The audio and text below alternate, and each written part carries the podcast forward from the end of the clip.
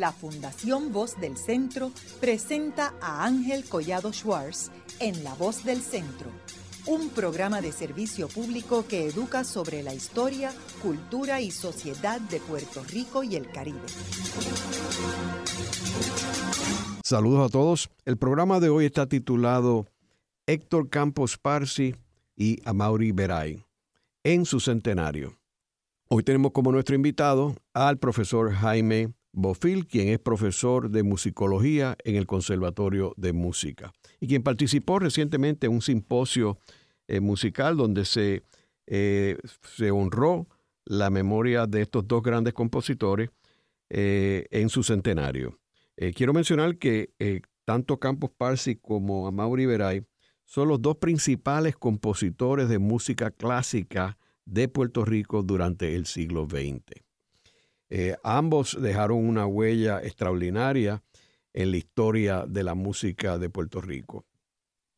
Eh, en la primera sección de este programa vamos a, dedicarnos a Héctor Campos Parsi, que, eh, como mencionamos, es su centenario, o sea, nació en el 1922 y falleció en enero 30 del 1998, a los 75 años.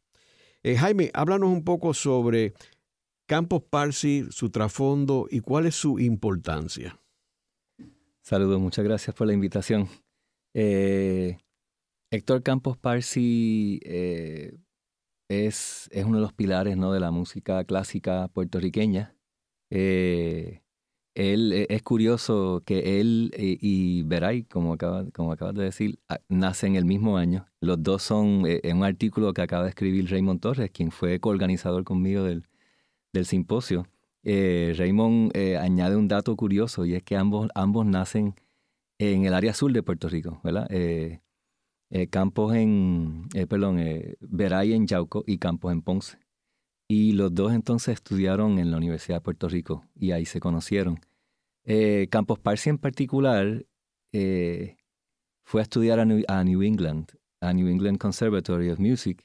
Eh, y, otra curiosidad es que también veráis, de igual forma.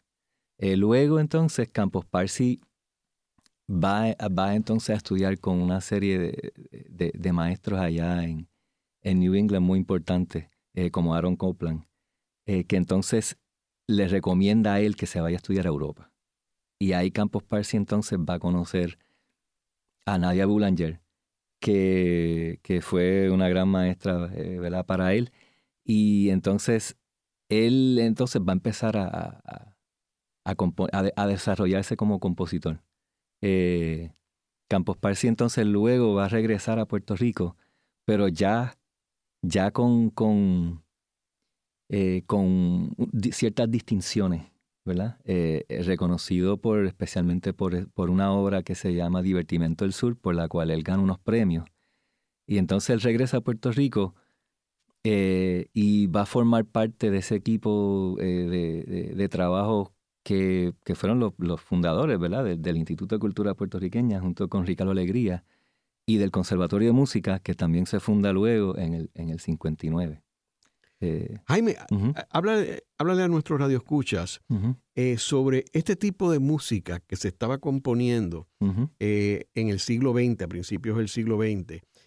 tú mencionaste a Aaron Copland, Schoenberg también. O sea, háblanos, ¿qué estaba pasando en la música? ¿Cuál era la transición que había de la música eh, primero de la música del siglo XIX y entonces principio del siglo XX y este Stravinsky, eh, Prokofiev. Háblanos un poco sobre eh, esa transición que estaba surgiendo. Sí, bueno, para, para dar un poquito de contexto histórico, aquí vamos a hablar un poco de Puerto Rico. en el siglo XIX creo que de las figuras más reconocidas es Juan Morel Campos. Juan Morel Campos, que, que compone eh, en ese estilo muy romántico la danza puertorriqueña. Todo el mundo, yo creo que a lo mejor se identifica con, conoce eh, Felices Días, eh, Laura y Georgina, ¿verdad? Esas danzas. Esa, esa música de Puerto Rico del siglo XIX es precisamente, ¿verdad? Está muy en contacto con lo que está sucediendo en Europa, con el romanticismo europeo de Chopin, ¿verdad? Y, y entonces el romanticismo podríamos decir que, que es como que esa gran corriente y una música muy nacionalista también. muy, ¿verdad? Muy tratando de, de,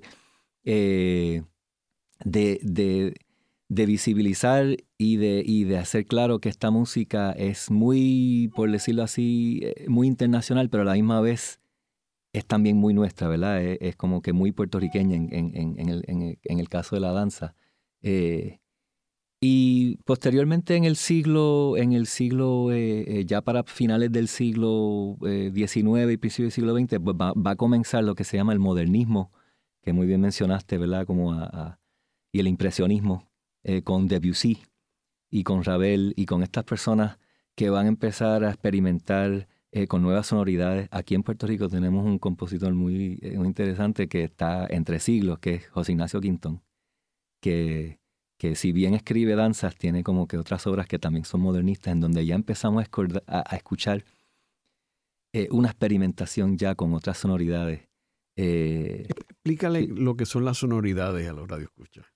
Sí, bueno, si, si uno tiene, ¿verdad? Si uno tiene, si uno tiene, eh, si uno está a lo mejor componiendo, ¿verdad? En, en, un, en un, lenguaje eh, clásico, eh, pues muchas veces hay como unos acordes, ¿verdad? Y, una, y una, unos sonidos que, que, se, que, que forman parte del lenguaje musical por decirlo así, más convencional que se viene ya desarrollando desde, desde Mozart y Beethoven, ¿verdad? Que nosotros estamos, escucha, estamos acostumbrados a escuchar, ¿verdad? Luego ya en el, en, el impresio, en, para esta época, eh, ¿verdad? El romanticismo tardío, el, modernismo, etcétera, el impresionismo, las personas empiezan a agregarle, y para hacerlo así, eh, yo creo que lo, que ellos van a reconocer es lo que son acordes ya con, con ciertas a lo mejor eh, disonancias o acordes con, que tienen que le, con extensiones que le dan un color a ese, a ese sonido que lo que la gente a lo mejor va, eh, puede asociarlo es con el jazz. El jazz es como que un, eh, una música que, que busca, ¿no? con, su, con su, a lo mejor, con los sonidos de, que, que, tienen a su, a su disponibilidad, crear, ¿verdad? acordes que, a lo mejor son más nostálgicos, ¿verdad? Otras que, otras que son a lo mejor más interesantes y que, y que obviamente se ya eh, van a desviarse un poquito de lo que es esa, esa armonía, esa armonía, ¿verdad? Eh, tradicional, ¿verdad? ¿Verdad? A lo mejor, ¿verdad? Y como tal, ya le, ya le añadiste, ¿verdad? La, la, la, la séptima y sucesivamente por ahí. Así que ya la, música en ese sentido armónicamente se va, se va a... Que fue un, proceso que comenzó desde el siglo XIX. El mismo Richard Wagner empieza a romper unas armonías que no era la, clásica de Beethoven, etc. Definitivamente. Y entonces, pues aquí en Puerto Rico, eh, estos compositores, entonces, eh, como he mencionado, desde el siglo XIX, pues ya comienzan a crear una nueva música.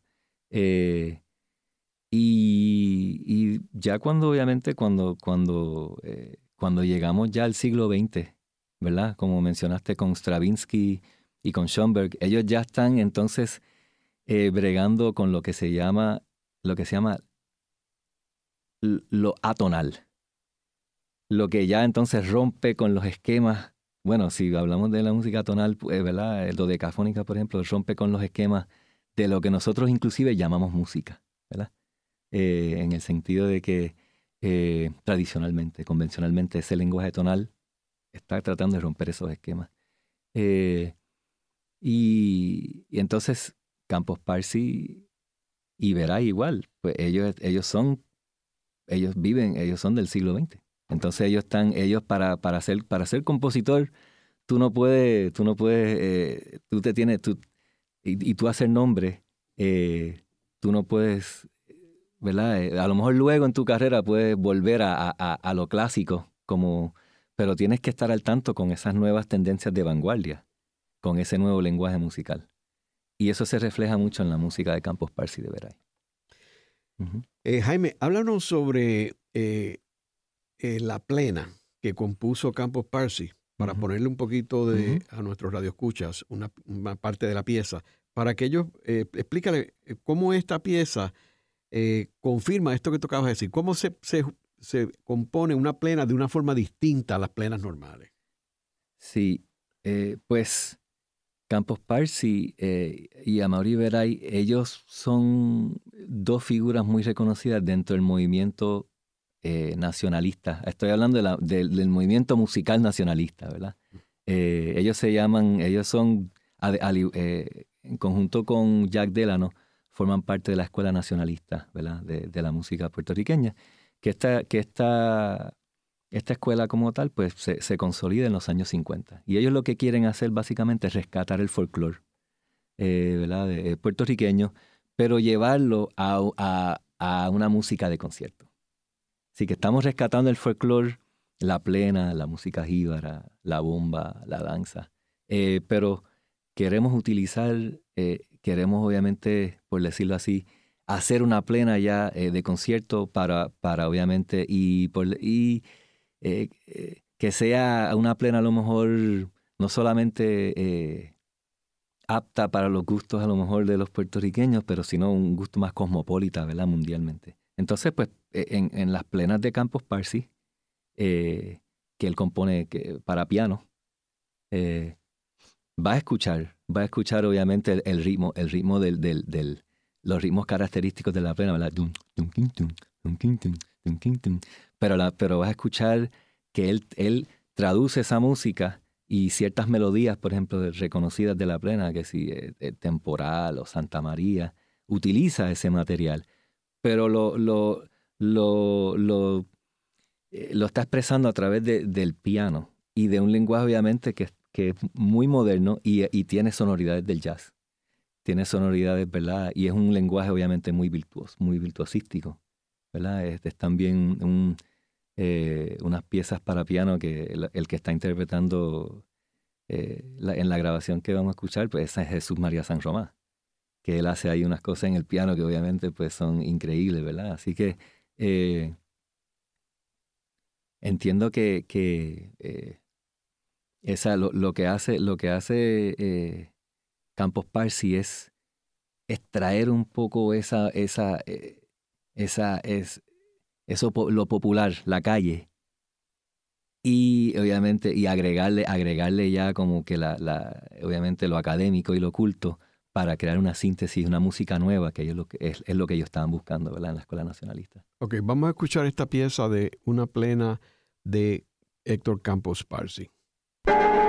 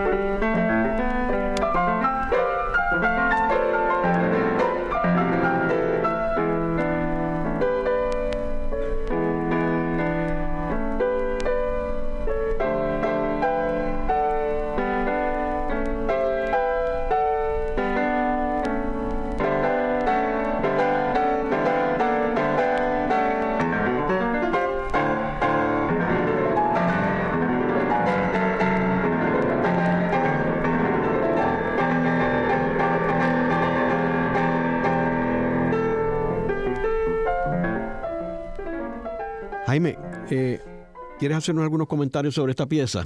Sí, bueno, no sé si notaron obviamente el tema de Santa María, ¿verdad? Santa María, líbranos de todos los males. Eh, y obviamente eh, el, el, uso, el uso obviamente del piano muy percusivo, eh, muy rítmico, ¿verdad? Yo creo que está muy presente, están muy presentes los ritmos de la plena, pero hasta cierto punto no sé si, si, si notan, la intención de Campos Parsi no es recrear fidedignamente lo que es una plena, porque para eso obviamente, pues, ¿verdad? tenemos a, todos los grandes pleneros, ¿verdad? A, Manuel Canario Jiménez, que fue el gran compositor de plenas para ese entonces, y hoy día a lo mejor la gente conoce a Tito Matos, ¿verdad? Que tocan la plena más en su, en su, eh, como es, ¿no? La plena más, en este caso, más popular, sino que Campos Parsi va a interrumpir el flujo natural, ¿verdad? Rítmico de la plena, que siempre está ahí, y en algunos casos como que crea como que cosas medias arrítmicas, y de igual manera usa como que acordes ahí eh, eh, muy eh, disonantes y ya y, acordes que ya son típicos más como que de, el jazz, ¿verdad? Y, la y de la y obviamente una técnica, ¿verdad? Una técnica para tocar esta pieza no, no, es muy fácil. Jaime, ¿y qué reacción hubo a esta pieza? Bueno, este, esta pieza la, tocó Jesús María San Román. Esto fue para un concierto benéfico. ¿En qué año estamos hablando que él escribe? Eh, bueno, Campos Parsi compone esta pieza para el, para el 53. La, eh, la, grabación como tal que hacen, si mal no recuerdo, esto, esto, esto es posterior, esta grabación de, de, de, San Román, pero eh, definitivamente fueron, fue, sí, fue muy bien recibida. y, ¿Y tuvo aclamación internacional o no? Sí, Sí, eh, yo creo que Campo, Campos Parsi es... Digo, esta eh, pieza. Ah, esta pieza como tal. Eh, fue grabada, fue grabada por San, fue grabada por San Román con, con en, verdad, en, en, en, en conjunto con, con, otras piezas que él graba en un disco. Yo, yo te diría que honestamente, a lo mejor la, la, las plenas de Campos Parsi no son no son las obras más reconocidas de él, a lo mejor, ¿verdad? A nivel internacional. Eh, a lo mejor ahí podríamos hablar luego, ¿verdad? Del, por ejemplo, del divertimento del sur. Pero yo creo que definitivamente eh, marcan, ¿verdad? Lo que es, eh, y, son un gran ejemplo de lo que es ese movimiento nacionalista, que como dije hace unos momentos atrás, está buscando buscar una identidad puertorriqueña en la música. Eh, de, dónde, ¿De dónde entonces, cuál es, de dónde es que vamos a extraer esa identidad puertorriqueña? Pues de la, de, de, de la, de la música popular. Y, y los compositores como Veray y Campos Parsi pues van a utilizar eh, esa, esa música, pero lo van a hacer, lo quieren hacer de una manera ya eh, que sea, como ellos mismos dijeron, ¿verdad? utilizando técnicas universales. ¿Qué quiere decir técnicas universales? Como ellos dicen en su manifiesto, ¿verdad? De, la Escuela Nacionalista. Eh, pues convertir lo que es lo puertorriqueño ya a algo que sea inteligible a las otras personas alrededor del mundo que forman parte de esta cultura que llamamos ¿verdad? música clásica. ¿verdad?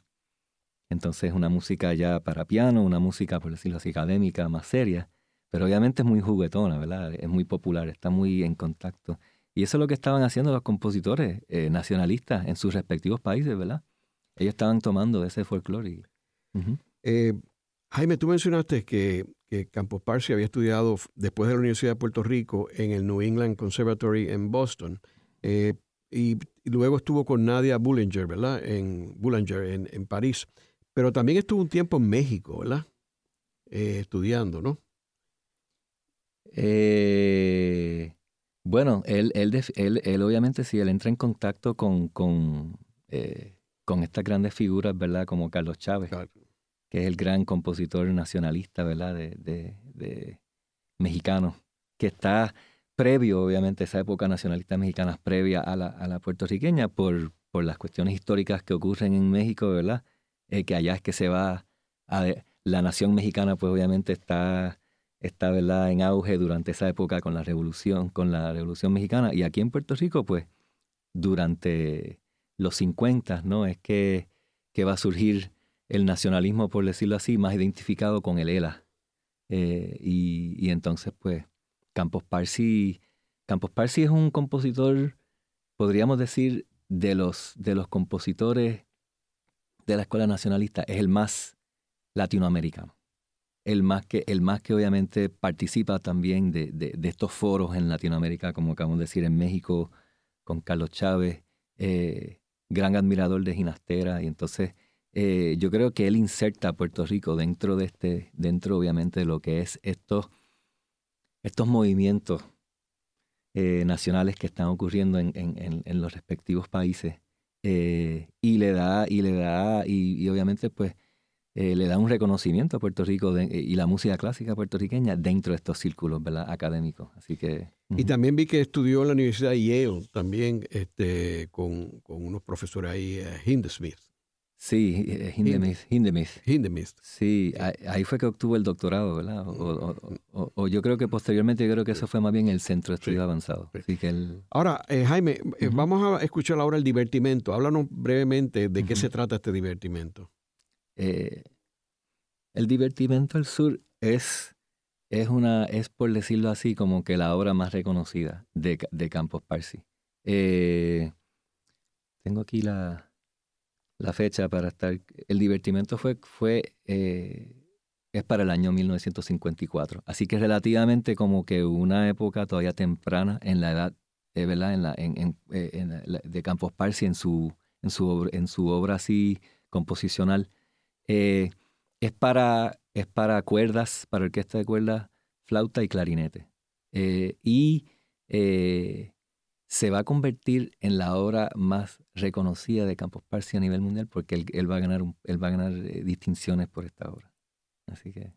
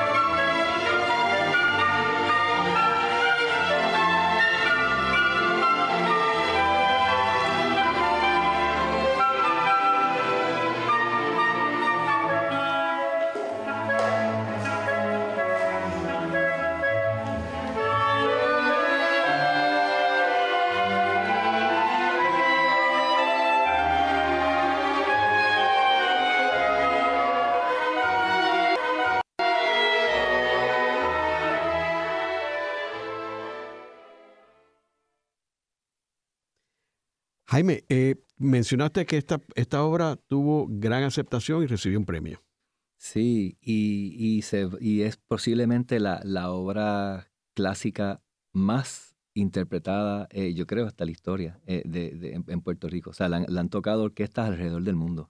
Y en esta ocasión, la, la, interpreta, esta grabación que estamos escuchando, la interpreta la Orquesta Sinfónica del Conservatorio de Música, los estudiantes eh, Kathleen Jones en el clarinete y Josué Casilla en la flauta. Así que eso fue una, esta es una grabación contemporánea que hicimos durante el simposio, precisamente porque queríamos conmemorar a, a, a Mauri Veray y a Campos Parsi y, que los estudiantes se enfrentaran directamente con la música. Que no fuesen simplemente como que unos nombres que escuchamos en los libros, ah, Campos Parsi y a Mauri Veray, los grandes maestros de la música clásica, pero no conocemos bien de su música. Haremos una breve pausa, pero antes los invitamos a adquirir el libro Voces de la Cultura, con 25 entrevistas transmitidas en La Voz del Centro procúrelo en su librería favorita o en nuestro portal.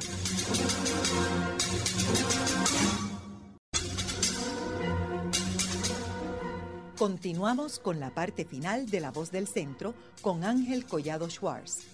Pueden enviarnos sus comentarios a través de nuestro portal www.vozdelcentro.org. Continuamos con el programa de hoy titulado Héctor Campos Parsi y Amaury Beray en su centenario. Hoy con nuestro invitado, el profesor Jaime Bofil del Conservatorio de Música de Puerto Rico.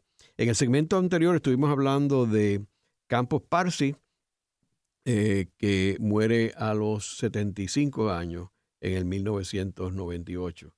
Eh, y que nació obviamente en el 1922, por eso estamos celebrando el centenario. En el caso de Mauri Veray, que era su contemporáneo, nace en el 1922 eh, y muere dos años antes, en el, 1995 a los 73 años. Eh, vemos también que, y quiero recordar que en un programa anterior de Silvia Resach, del centenario de Silvia Resach, que nace ese mismo año que a Mauri Veray, eh, pues eh, eh, era muy amigo de Silvia Resach. O sea, que era un, aunque era un músico y un compositor clásico, tenía unas relaciones bien estrechas con, con la música popular de Puerto Rico. háblanos un poco sobre Veray, dónde, hablaste que nació en Yauco, pero dónde es que estudia. Sí. Pues a Mauri Veray, a Veray luego va a, a, después de él ir a New England, que él también estudió en New England. Y en la Universidad de Puerto Rico. Y en la Universidad de Puerto Rico, donde, donde, eh, donde, se, donde conoce a, a, Campos Parsi.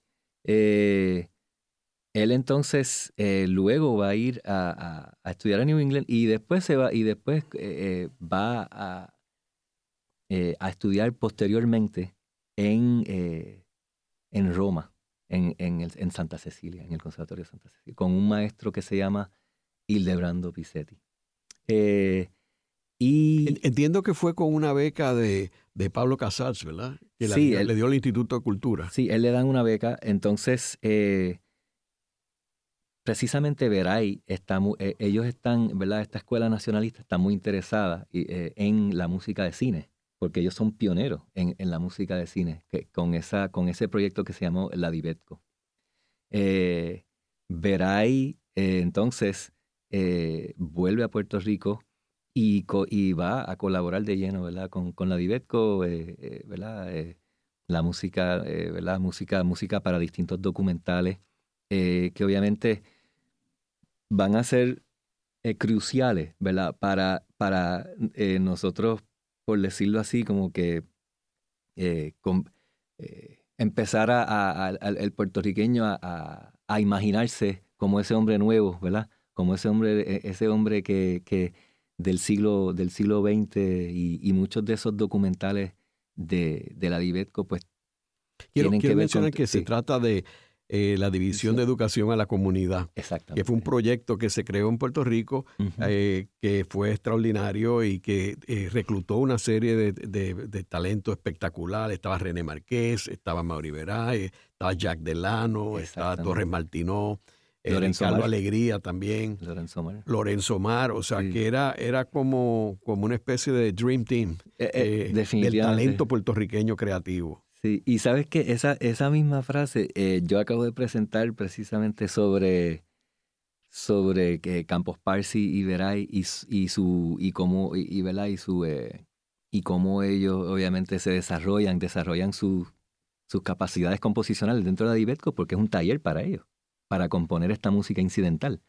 Entonces, eh, pero forman parte de este Dream Team precisamente, yo, y usé e, esa, esa, esa frase, no solamente porque es un como un elenco, un elenco así como que en sueño, que un Dream Team, porque ellos también nos, nos enseñan un poco a imaginarnos y a soñarnos como puertorriqueños, como, como, ¿verdad? como, esas, como esas personas que ya eh, somos ¿verdad? De, del siglo XX y a forjar esa identidad eh, puertorriqueña a través de esta música que, bueno, Amaury, Amaury eh, compone obras para ballets cuando las mujeres que están ah, basadas en, en las plenas, Amaury Veray obviamente, él, compone ¿verdad? mucha música también dentro, para, para piano, el ensayo rústico, que es como que una de las obras también reconocidas de él, que, que podríamos decir que es como de esas primeras que eh, también como que consolidan a la escuela nacionalista, ¿verdad? Está basada como que en,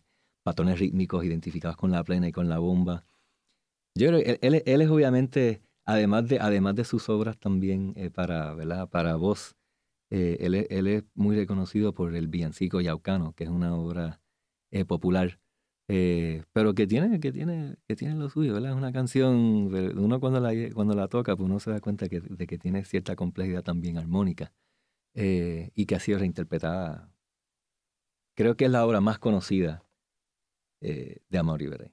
Y, de, y cuando hablamos de Amor Iberay y Campos Parsi, muchas personas pues, no, yo me sorprendí ahora en el centenario, yo hablando con personas en Puerto Rico, muchas personas no saben, no saben quiénes son estos dos compositores y yo siempre hablo entonces, el villancico yaucano, quisiera niño besarte, ah, ese es Amado ahí. Y ahí entonces saben, eh, saben quién, eh, de quién estoy hablando, ¿verdad? Pero... Eh, Jaime, y tú mencionabas cuando él estudió en Roma, también estuvo en Venecia. bueno, Ahí, ahí honestamente, ahí, ahí no, no, sé. Fue en Santa Cecilia de Roma, donde estuvo. Sí, sí, sí, sí, sí, Y entonces cuando él regresa aquí, eh, se va de profesor en, en, el conservatorio. Sí, Amaury Veray, Veray eh, comienza eh, a, a, trabajar en el conservatorio de música, que él, él, trabajó en el conservatorio de música toda su vida. Sí, muchos de mis profesores fueron discípulos de Amaury Veray, y entonces él no solamente se destaca como compositor, sino que eh, eh, mucho, eh, él, se destaca también como investigador, como persona que va a escribir sobre la danza. ¿verdad? Tiene, tiene, una, tiene unos artículos interesantes sobre Juan Morel Campos y Tavares y Ignacio Quintón. Y además de eso, él es uno de los de los de los de los que de los que se da la, tarea de archivar la música. Entonces el, Archivo General de Puerto Rico y esa colección de música es gracias a, a, Mauri Veray. Así que en verdad le, debemos mucho a él en cuanto a, a lo que tenemos hoy día, ¿verdad? Lo, que hemos podido conservar. Eh, así que Mauri Veray definitivamente es una persona que se destaca tanto como pedagogo, como investigador y como compositor. Jaime, eh, me gustaría que escucháramos una pieza de él, El Díptico. O sea, una pieza que obviamente es lo opuesto al villancico yaucano. Háblanos de, de, qué se trata esta pieza.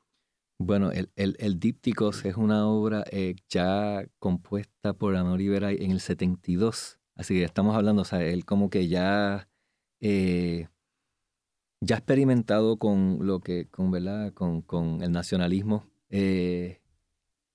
Y entonces esta obra es mucho más experimental.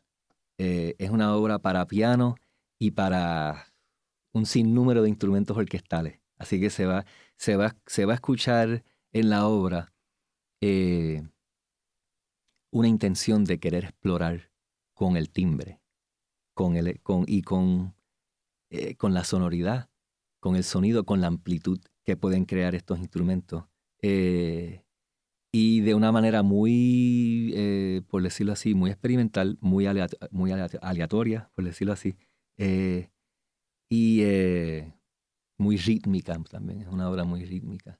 entonces, yo no, yo no creo que podríamos ponerle el dedo como que, ah, pues mira, aquí yo creo que él está tratando de hacer como que un ritmo de plena, un ritmo de bomba en esta obra, pero, pero, pero sí es muy rítmica y, y obviamente nuestra música se caracteriza mucho por eso. Así que... ¿En qué eh, año él compone el set- díptico? 72. 72. Ujú. Vamos a escuchar una parte del el díptico.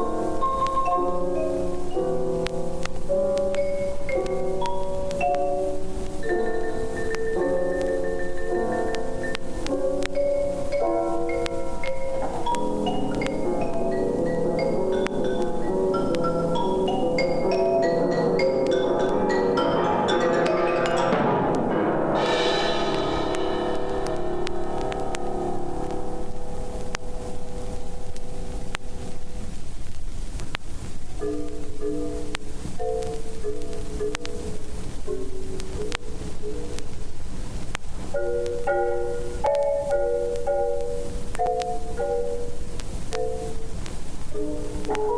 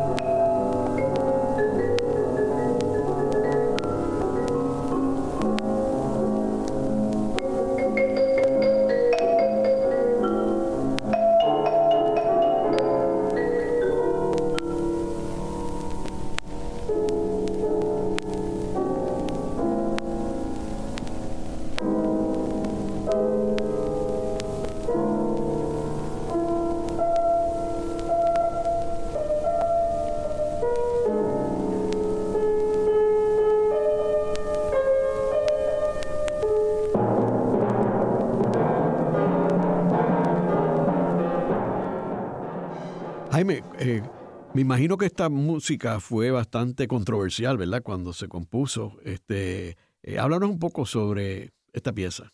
Sí, eh, creo, que, creo que esta música definitivamente para muchas personas, para muchas personas en Puerto Rico, al igual de muchas obras, muchas de las otras obras que hemos hablado de Campos Parsi y de, y de Veray, le dan a entender al público, uno, eh, oye, esta música experimental, eh, ¿verdad? Primero que trae esta música experimental a, Puerto Rico, ¿verdad? Es como que una de las primeras obras, así por decirlo, con eh, para piano y percusión.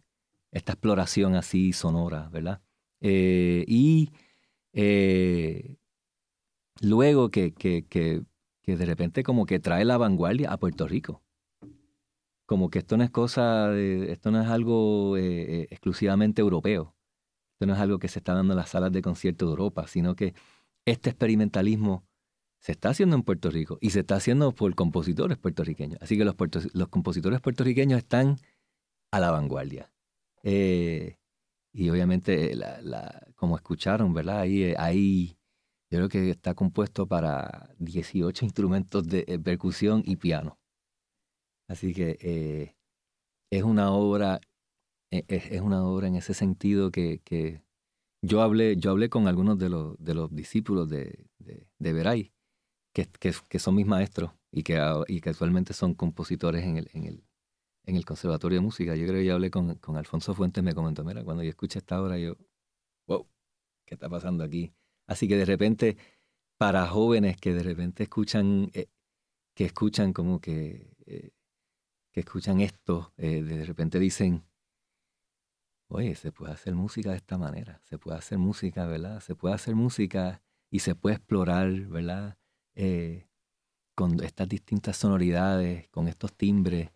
Eh, y es como que una nueva manera de, concebir lo que es, ¿verdad? Lo que, lo, que es la música, dentro de unas estructuras y dentro de unas referencias y unas perspectivas muy distintas a lo que, a lo que venimos escuchando, ¿verdad? Anteriormente. Jaime, ¿y qué reacción hubo internacionalmente sobre esta obra? Pues mira, eso sería interesante, ¿verdad? Yo, eh, yo desconozco si el dípticos se, se, eh, se, llegó a interpretar fuera de Puerto Rico. Ahí yo creo que tendríamos que, ¿verdad? Eh, indagar un poco más sobre eso. Sí puedo decir que definitivamente, como dije, marcó, marcó obviamente a futuras generaciones, ¿verdad? De compositores aquí y, quiero aclarar algo, y esto fue algo que salió a relucir en el, en el, en el, en el simposio y que, y que yo discutí mucho con, con, con el, el, coorganizador del evento, que es Raymond Torres, el compositor Raymond Torres Santos. Eh, creo que eh, la figura entre Campos Parsi y Veray, internacionalmente, eh, Campos Parsi es la figura más reconocida internacionalmente, ¿verdad? Aunque Veray es un compositor destacado, eh, creo que él, él obviamente no es tan conocido como, como Campos Parsi fuera de Puerto Rico. Así que no, aquí desconozco, de repente, ¿verdad? Tendríamos que investigar un poco más, pero según lo que yo entiendo, esta obra eh, Dípticos no sé si, si, si logró, ¿verdad? Trascender. Es una obra obviamente maestra, como lo estamos escuchando. Una de sus mejores obras, pero eh, sí, ¿Y aquí en Puerto Rico, cuándo fue la última vez que se interpretó? Eh, bueno, eh, hay, hay, hay, hay, posterior a esta grabación, hay, posteriormente unos intentos. Eh, yo, yo hablé con el profesor Alicea, que es el, el, profesor José Alicea, el profesor de, de, percusión en el conservatorio, y él me dijo que la interpretó con el pianista Félix Rivera Guzmán de la UPR. Así que eh, eh, ahí, ahí tenemos una referencia, un referente más, más actual. Eh, pero desde ese entonces, y, y, desde esta, de, ¿verdad? esta grabación y desde, y obviamente, y, esta que estoy hablando, pues no se tiene. Ahora, ahora es que estamos recuperando, recuperando, ¿verdad? Este interés por tocar la música de estos grandes compositores. Y hay, y obviamente, y yo creo que el centenario ha provocado y ha despertado eh, eh, ¿verdad? El, el, el, interés en, en, los estudiantes del Conservatorio de Música, la Orquesta Sinfónica que hablamos al principio del, del, simposio, pues pudimos hablar con el, con el maestro Maximiano Valdés, quien, quien va a programar la música de estos compositores durante este año, ¿verdad? porque todavía estamos en el centenario de ellos dos, para que la Orquesta Sinfónica la, la, la, ejecute. y entonces, pues, creo que creo que muchas de estas, de estas obras eh, de, Campos Parsi y de Veray, como ocurre mucho, ¿verdad? Se de repente eh, se comisionan o se crean, se tocan a lo mejor una vez, otra vez y, y, quedan ahí, ¿verdad? Y de repente no se vuelven a tocar. Así que eh, creo que nos toca a nosotros, ¿verdad? como que mostrar ese interés por, por recuperar y obviamente y escuchar y, y, y ver, eh, obviamente, pues, mira, eh, estas personas lograron un reconocimiento e internacional. Eh, ¿Por qué fueron tan grandes? Porque obviamente, ¿verdad? Eh, lo, fueron. pero que no quede solamente en eso, que no quede solamente en algo que hablamos, sino que conozcamos bien de su música, que la escuchemos y que sirva su música para, obviamente, para inspirar y como un modelo a seguir, ¿verdad? Para, para, para las futuras generaciones.